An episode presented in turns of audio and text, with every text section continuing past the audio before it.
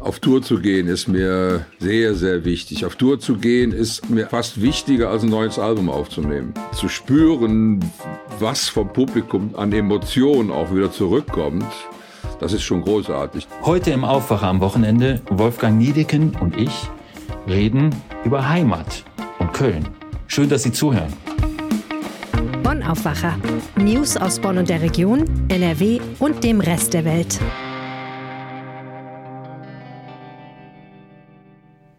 Sie sind hier beim Aufwacher gelandet. Das ist der Podcast der Rheinischen Post.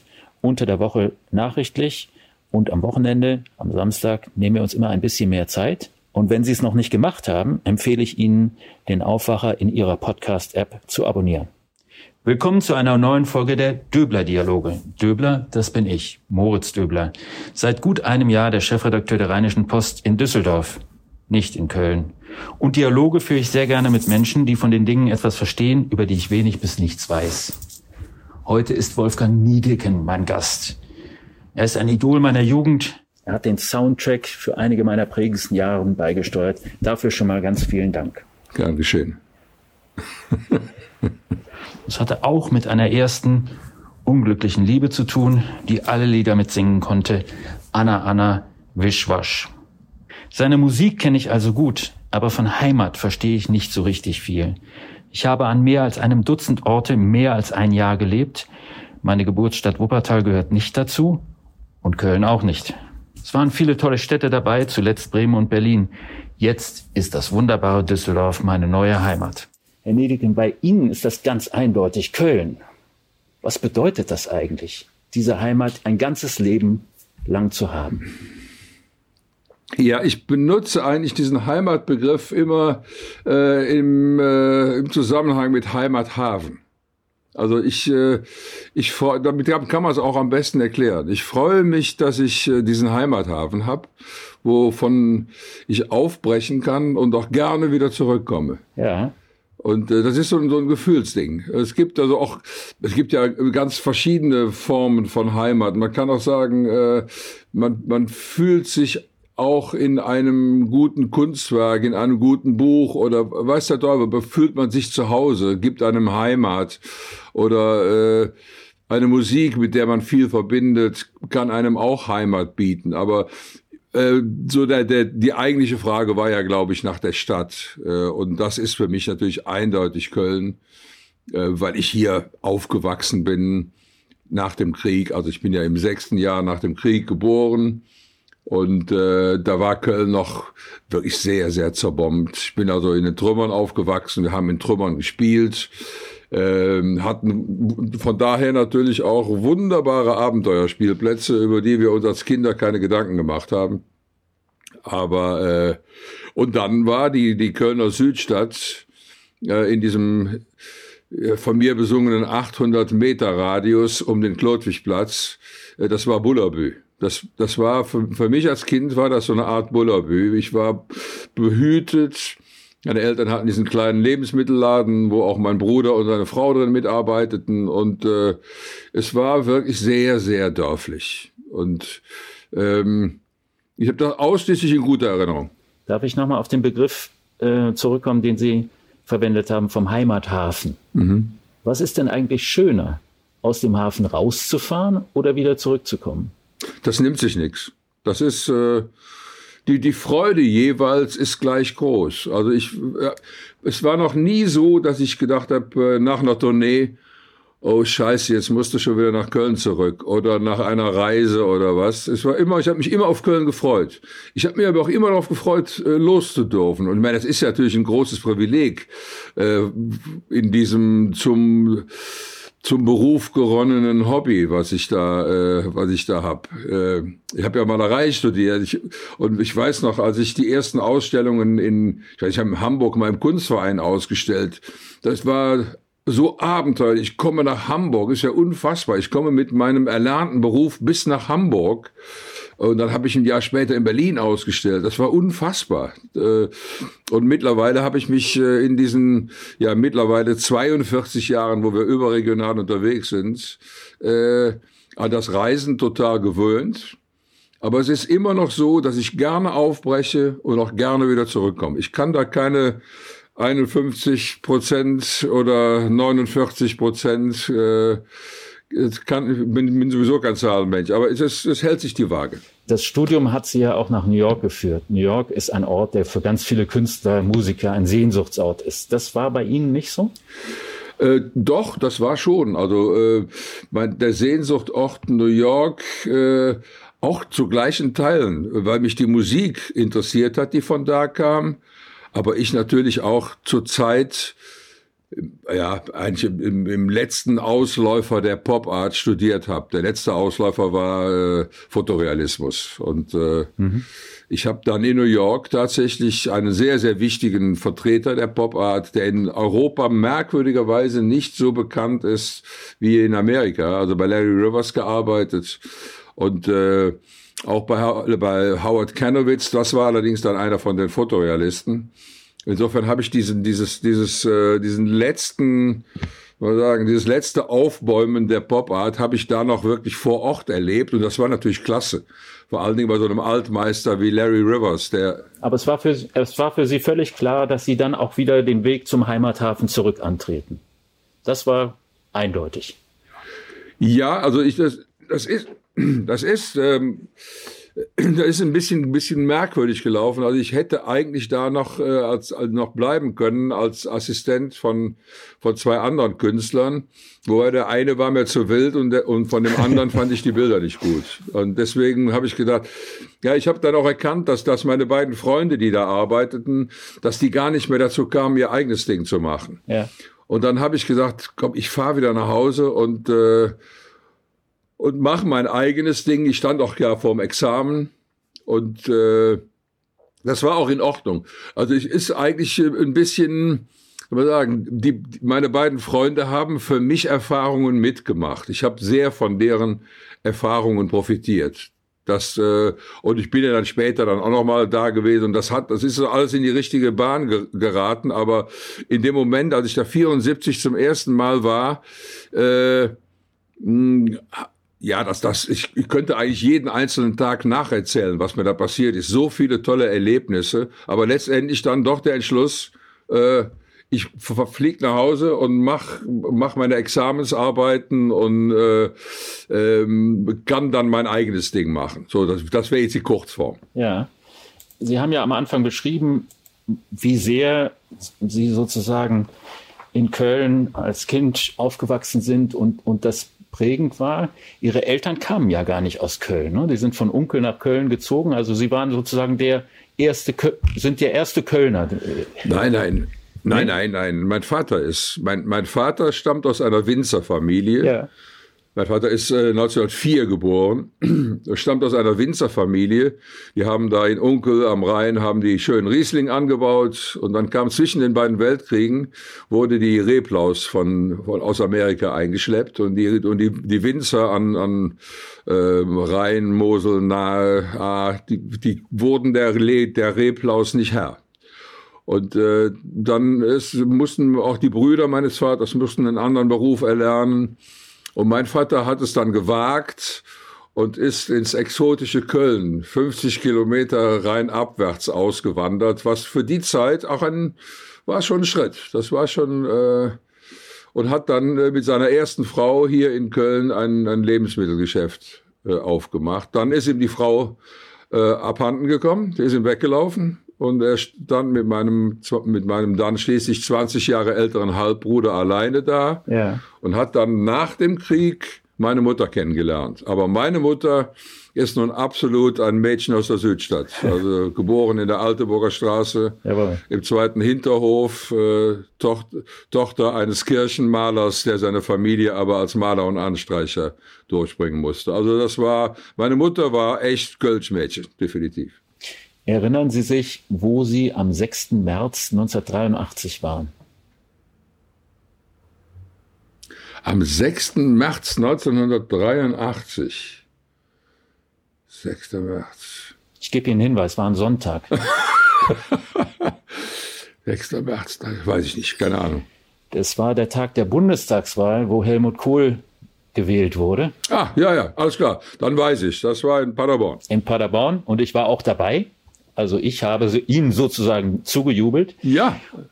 Und das Interessante finde ich Verstehe. auch an ihrer Musik, Menschen singen Dinge mit, die Refrains versteht man einigermaßen, aber viele der Texte habe ich damals nicht verstanden. Ja, ist doch klar. Ne? Was, was bedeutet das für Sie? Das wird ja bei manchen Zuhörern von englischen Texten ganz ähnlich sein. Was bedeutet das für Sie, dass die Texte, in die Sie viel Herzblut legen, wahrscheinlich nicht von allen oder vielleicht sogar von den meisten gar nicht verstanden werden? Es sei denn, man liest es dann nach und erschließt es sich so ein bisschen. Ja.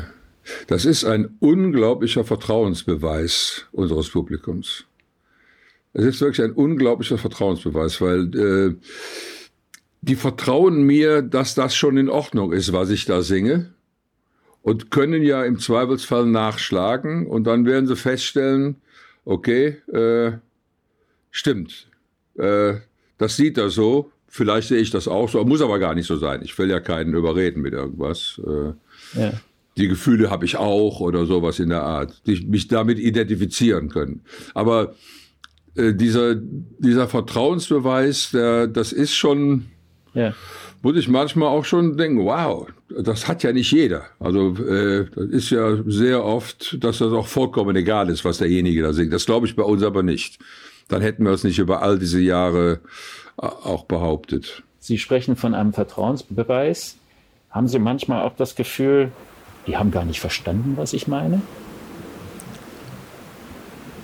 Bei Kristallnacht war das ein bisschen so, ne? Ähm, also das, das war vielleicht ganz am Anfang mal so, aber ich, ich denke, man sollte die Leute nicht für allzu blöde halten. Äh, also dass jemand äh, die, Kristallnacht mit dem Lampenladen verwechselt, also das, das äh, ist zwar ein guter Witz, aber äh, ich glaube nicht. Also das, das Wort Kristall nach der Begriff, dieser euphemistische Begriff übrigens, ne, das ist ja äh, irre, dass mir das noch nie einer vorgeworfen hat. Eigentlich darf man ihn ja nicht benutzen. Das ist ein euphemistischer Begriff, den die Nazis geprägt haben, beschönigend für, für ein furchtbares äh, Pogrom.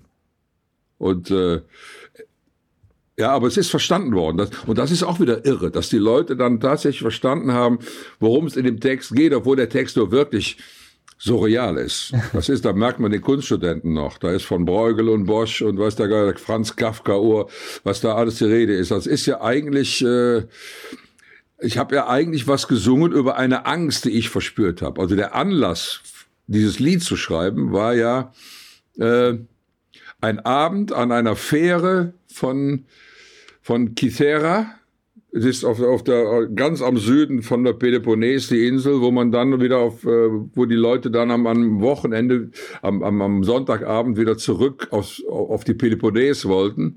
Und es wurde gedrängelt, Alte wurden beiseite geschubst, äh, Kinder wurden, fielen fast ins Wasser. Es war, und diese Drängelei war so unangenehm, das habe ich so unangenehm erlebt, weil ich mag ja meine Griechen. Ja? Äh, und äh, das hat noch lange nachgehangen bei mir. Und dann äh, irgendwo in einem, in einem Dorf auf der Peloponnes, dann äh, habe ich dann diesen Text geschrieben. Einfach aus diesem, diese, diese Angstmetaphern, äh, diese Angstbilder.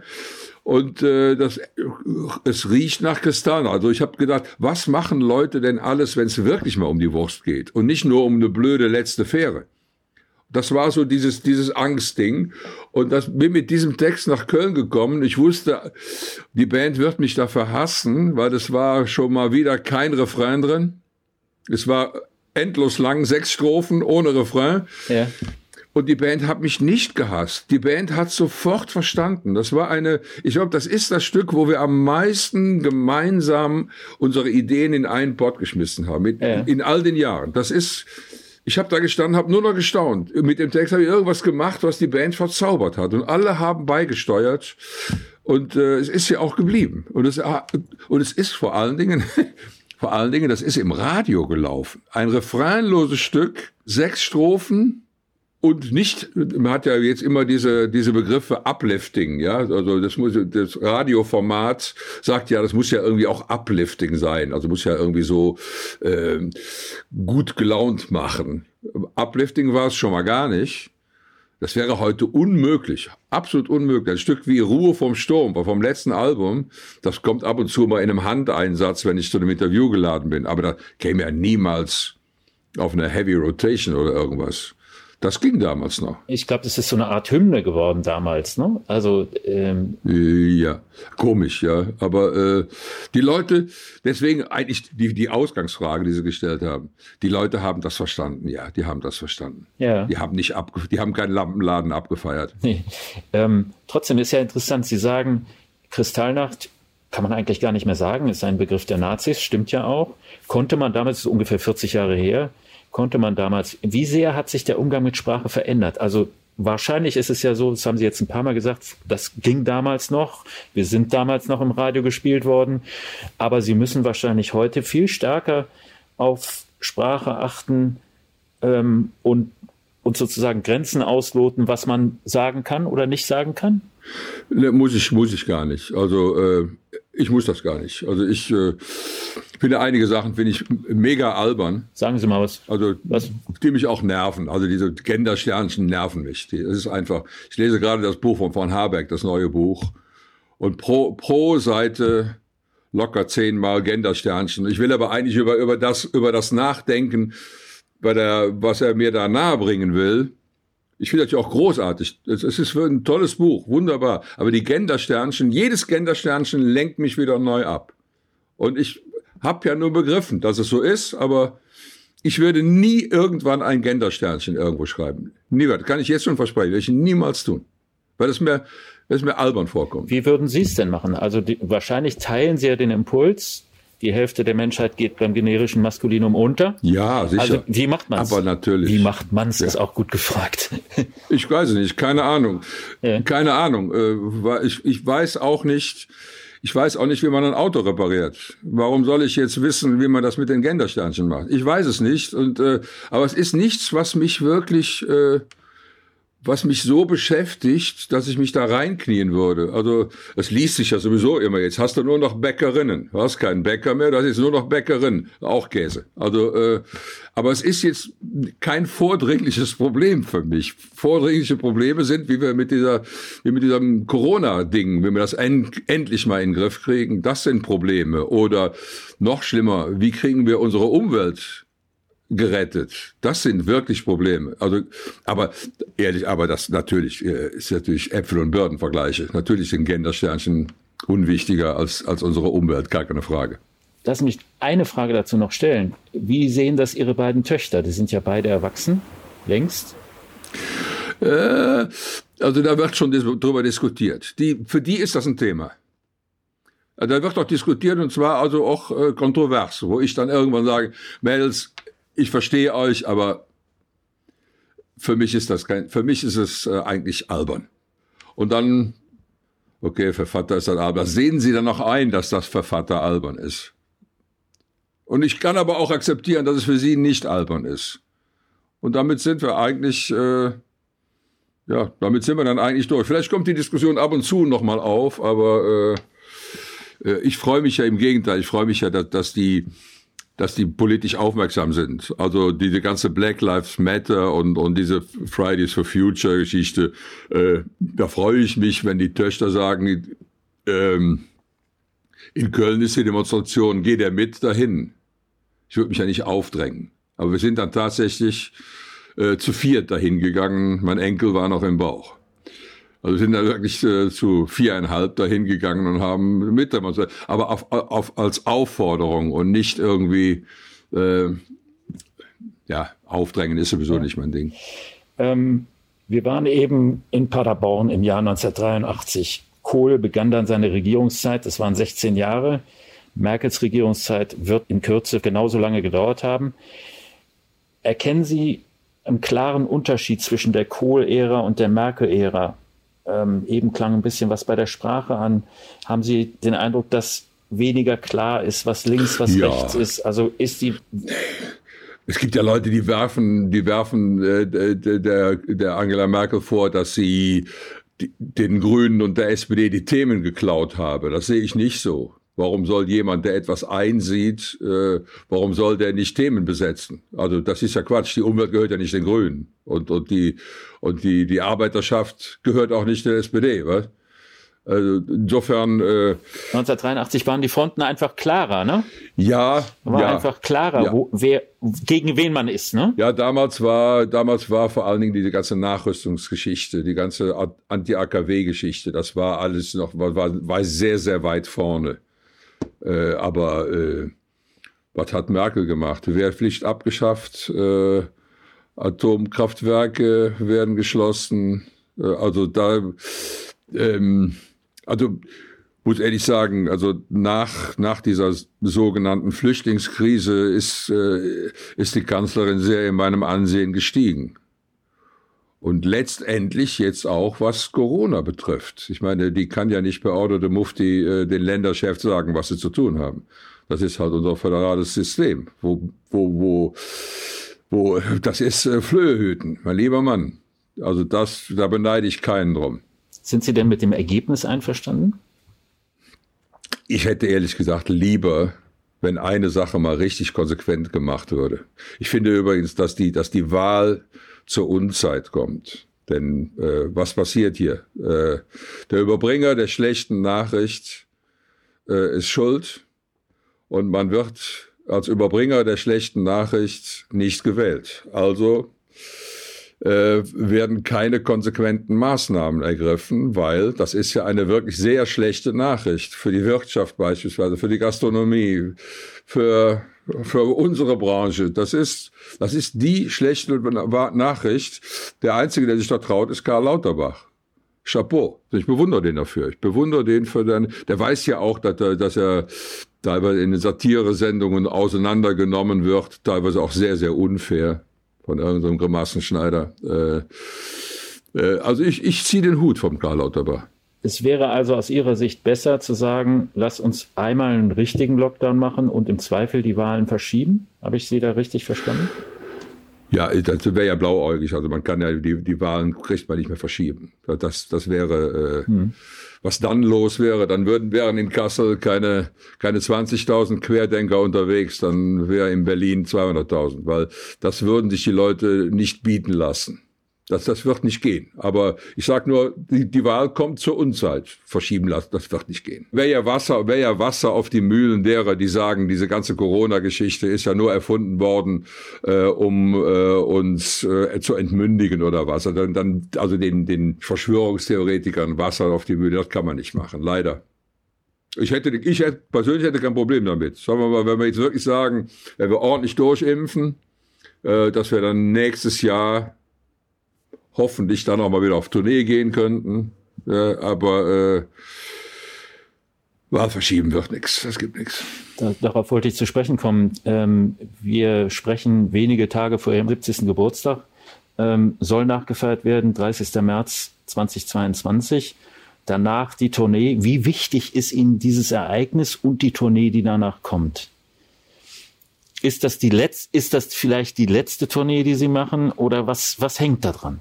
Also ich habe nicht an eine Abschiedstournee gedacht. Weil wenn man an eine Abschiedstournee denkt, dann plakatiert man das, um den Leuten zu signalisieren, Leute, wenn ihr das nochmal sehen wollt, dann müsst ihr jetzt alle kommen. Ich habe immer Probleme mit, mit diesem Begriff Abschiedstournee, weil dann äh, in der Regel kommt dann bei den Kollegen dann doch noch immer so dieses Ding, ja, aber die Fans wollten da sich noch mal so. Das fühlt sich irgendwie komisch an. Also ich, ich mag den Begriff nicht. Äh. Die Stones haben das, glaube ich, vier oder fünf Mal gemacht, ne? Die Stones waren da vielleicht geschickt. Die haben das selber nie gesagt. Es wurde halt immer irgendwie geschrieben. Ja, äh, ja, aber da gibt's andere, da gibt's andere Kollegen, die noch immer schön fleißig jetzt eine Tournee dem anderen äh, spielen und die das angekündigt haben. Ist auch egal. Ich kümmere mich um mich, was das betrifft. Äh, ähm, aber die Frage war ja eigentlich die, wie wichtig mir das ist, äh, diesen Geburtstag zu feiern. Ehrlich gesagt, Geburtstags, Geburtstagsfeiern ist für mich persönlich nicht besonders wichtig. Mir ist natürlich klar, dass man medienmäßig an so einem Geburtstag einiges aufhängen kann. Das ist mir klar. Gar keine Frage. Äh, muss man auch nicht naiv sein. Äh, es wird doch ausgenutzt. Also was jetzt alles erscheint äh, zu meinem 70. Äh, wo ich auch der Hoppleib, kommen die auch noch an. Und Ja gut. Und äh, aber mir ist das Touren sehr wichtig. Auf Tour zu gehen ist mir äh, sehr, sehr wichtig. Auf, Touren, auf Tour zu gehen ist mir fast wichtiger, als ein neues Album aufzunehmen. Neues Album nimmt man auf, weil man einen Gestaltungsdrang als Künstler hat, dass man sich irgendwie äh, neu formulieren will oder das weiterführen will, dass man beim letzten Album formuliert hat. Äh, das ist prima, aber, aber der, der Kontakt und dieses im übertragenen Sinne, dieses Tennisspielen mit dem Publikum, wo man denen den Ball zu, zuschlägt und der Ball kommt wieder zurück und, das, und es entwickelt sich eine Energie. Das kannst du, die, die Energie kriegst du nicht, wenn du einfach nur eine Platte machst und ab und zu mal äh, auf, auf, äh, auf die Kommentare guckst, äh, auf Facebook-Kommentare, ob, das, ob sie denn das Album mögen oder nicht, oder guckst du auf die Umsatzzahlen. Umsatzzahlen sind nichts Sinnliches. Umsatzzahlen sind, sind halt nur Zahlen und sonst gar nichts. Aber zu spüren, was vom Publikum an Emotionen auch wieder zurückkommt, das ist schon großartig. Das ist auch was, was süchtig machen kann. Also äh, Bob Dylan ist nicht umsonst äh, auf der Never Ending Tour. Das ist, äh, das ist eine, eine Lebensform. Arbeiten Sie denn an einem neuen Album?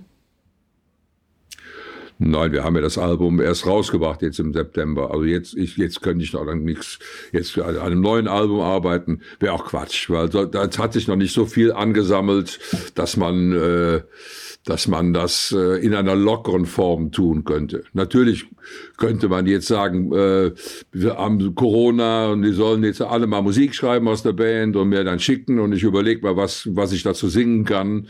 Aber ich habe für mich alleine schon das Gefühl, dass ich denke, da hat sich noch nicht genug angesammelt. Das ist noch nicht, äh, also dieses Fass läuft noch nicht über. Ja, also beim vorigen Album war das wirklich so, habe so viel erlebt in den Jahren äh, dazwischen den letzten beiden Studioalben, dass ich wusste, äh, da wird was kommen, da wird auf jeden Fall was kommen. So viel erlebt auch. Und äh, nee, das muss jetzt überhaupt nicht ähm, sein. Wir haben, sind ein paar Mal so, haben das Thema Corona gestreift. Ähm, Sie haben gesagt, Sie würden sich nach Rücksprache mit Ihrem Arzt, haben Sie in einem, einem Interview gesagt, würden Sie sich impfen lassen, auch mit AstraZeneca. Ähm, wir haben, Sie haben beschrieben, wie sehr sozusagen Ihre Tourneepläne durcheinandergewirbelt sind. Wenn Sie auf diese Bilder von den Massendemonstrationen in Kassel schauen, die wir eben auch schon erwähnt haben, gibt es irgendetwas an diesen selbsternannten Querdenkern? Ich sage sehr bewusst selbsternannte Querdenker, Gibt es an denen irgendetwas, womit Sie etwas anfangen können? Weil ein Querdenker im ursprünglichen Sinne des Wortes sind Sie ja auch. Ja, das ist also, die haben auch den Begriff gekapert. Ne? Ja. Äh, ja, also ich äh, habe durchaus Verständnis beispielsweise für Leute, die da mitgehen, äh, die Angst haben, sich impfen zu lassen, die, die das noch, die dem noch nicht trauen, weil es hieß ja äh, noch im vorigen Jahr, dass eigentlich so eine eine Testung, dass das so locker vier Jahre in Anspruch nimmt. Äh, also wenn da Leute irgendwie dem nicht vertrauen und vor allen Dingen, wenn sie wenn sie nicht wenn sie nicht glauben, dass das für ihre Kinder gut ist, sowas kann ich nachvollziehen. Diese Angst kann ich nachvollziehen. Aber auch diese Leute müssen müssen bitte darauf achten, mit wem sie sich gemein machen. Wenn bei so einer Demonstration Leute die Reichskriegsflagge schwenken, spätestens dann muss man merken, hoppla, mit denen will ich mich nicht gemein machen. Da ist unter, die wollen, das sind Leute, die unsere Demokratie spalten wollen. Die wollen einen Keil in die Gesellschaft treiben. Und dann habe ich auch für die Leute kein, kein Verständnis, die da von mir aus, aus, aus esoterischen Gründen oder die eben beschriebene Angst, dass die Test, dass die, äh, Impfstoffe noch nicht genug getestet sind. Äh, alles in Ordnung. Aber spätestens an dem Punkt müssen auch diese Leute merken, nee, mit Nazis marschiere ich nicht. Das muss einfach ganz, ganz klar sein. Man darf sich nicht in falsche Gesellschaft begeben, quasi. Nein, ja, das, das, das darf man nicht. Und äh, was soll man noch mehr über die Querdenker? Es sind ja auch, sind ja auch Realitätsverweigerer. Man gucke rüber nach Brasilien, die, die kommen ja gar nicht mehr nach mit ihren, mit ihren Bulldozern, wo sie, wo sie die Gräber da aufreißen. Das ist ja unfassbar. Da kann man doch nicht mehr sagen, das gibt's nicht. Das ist ein Grippchen. Also wer will dann, wer will dann so einem Typen wie dem Bolsonaro, äh, also dem würde ich ja noch nicht mal einen gebrauchten Kleinwagen abkaufen. Dem Typ, der, der, der ist sowas von unglaubwürdig wie, wie sonst was. Äh, und dann, dann kommt man an und sagt, dass, dass, dass die, die wird es gar nicht geben. Die, die, die, äh, die Seuche wird es gar nicht geben. Da, da, da fällt mir auch nichts mehr ein. Da habe ich auch keine Zeit zu, zu diskutieren. Da ich, okay, dann meint das, aber klau mir bitte nicht meine wertvolle Zeit. Was fehlt Ihnen eigentlich am meisten in dieser, in dieser Lockdown-Zeit? Oder anders gefragt, worauf gründen sich Ihre Hoffnungen? Sie haben gerade das Beispiel von Brasilien beschrieben, ganz fürchterlich. Ähm, worauf gründen sich Hoffnungen? Was fehlt Ihnen am meisten? Wie wird es wieder gut? Ähm, mir fehlt,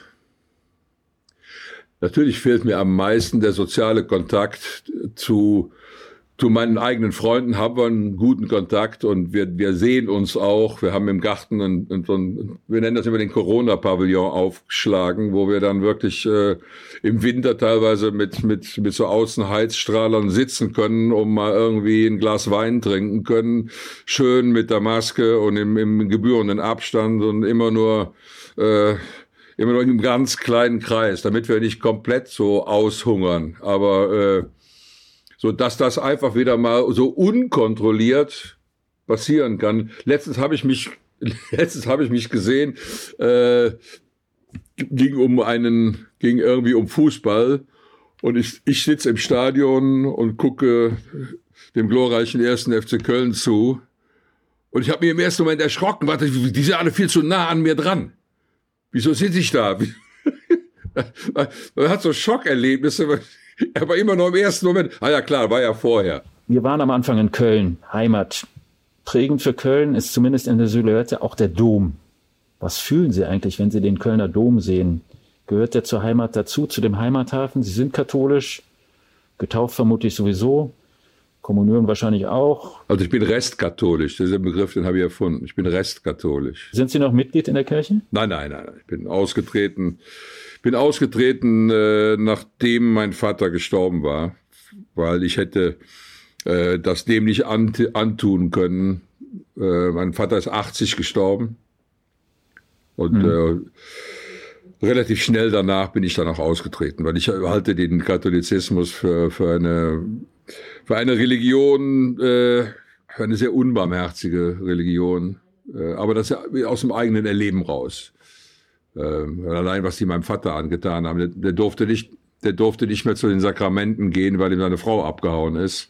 Und der Mann war nur wirklich unglaublich gläubig. Äh, hat größte Angst hat er gehabt, dass er keine, keine letzte, keine letzte Ölung kriegt. Wie kann eine Religion, die ständig von Nächstenliebe redet, wie kann die so unbarmherzig sein? Also furchtbar. Wir reden ja im Moment, wenn wir über die katholische Kirche reden, sehr viel über die Missbrauchsfälle, die jetzt aufgearbeitet werden. Sie haben selber Erfahrung damit ähm, als Internatsschüler. Ähm, damals wurde der Pater, um den es ging, das haben Sie in, Ihrem, in Ihrer Autobiografie geschrieben, wurde quasi versetzt. Man wusste nicht mehr, wo er hinkommt und so weiter. Wenn Sie heute auf die, den Versuch der Aufarbeitung von Missbrauchsfällen in der katholischen Kirche schauen, nehmen Sie das der Kirche ab, dass sie sich aufrichtig darum bemüht, Erkennen Sie Dinge wieder, die Sie von damals kennen? Wie, wie gucken Sie auf das, was ja insbesondere in Köln gerade sehr, sehr scharf diskutiert wird? Hm. Also ich glaube, dass Einzelne äh, das wirklich sehr, sehr ernst nehmen. Äh, es gibt honorige Leute in der katholischen Kirche, aber der Altmännerverein im Vatikan, diese, diese Altmänner-Clique, äh, die wähnt sich immer noch in Zeiten des Absolutismus. Die haben einfach den Knall nicht gehört.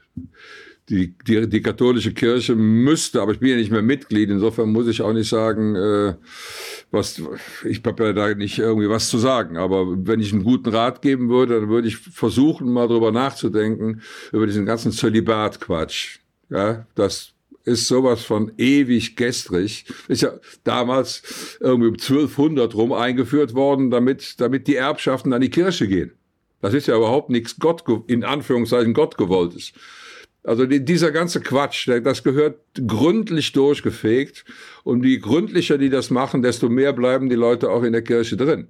Also man müsste, keine Ahnung, wie die Austritte aus der evangelischen Kirche sind, aber ich kann mir nicht vorstellen, dass die so hoch sind wie bei der katholischen Kirche. Die Leute werden ungläubiger, das stimmt schon. Ja, also die, in, in, in Krisenzeiten, im nach dem Krieg waren die Leute deutlich gläubiger als dann, wenn es ihnen wieder gut geht. Das merkt man, klar. Sind Sie, Aber ich glaube, die müssen radikal ihren Laden aufräumen. sind Sie denn trotz alledem und nach wie vor noch irgendwie gläubig? Glauben Sie? Ich bin, ich hab's ja mit den mit mit Oxymoron, ja. äh, Ich bin bin ein ein, ein Agnostiker mit Gottvertrauen. So sind aber, glaube ich, die meisten Rheinländer. Immer wenn wenn die wenn die Rede vom Herrgott ist, dann stehen wir doch ein bisschen strammer. Also das Agnostiker mit Gottvertrauen fühle ich mich auch gut drin definiert. Da muss ich noch drüber nachdenken, finde ich sehr, sehr spannend. Wir waren am 6. März 1983. Damals, damals wurde Kohl gewählt und die Grünen erstmals in den Bundestag.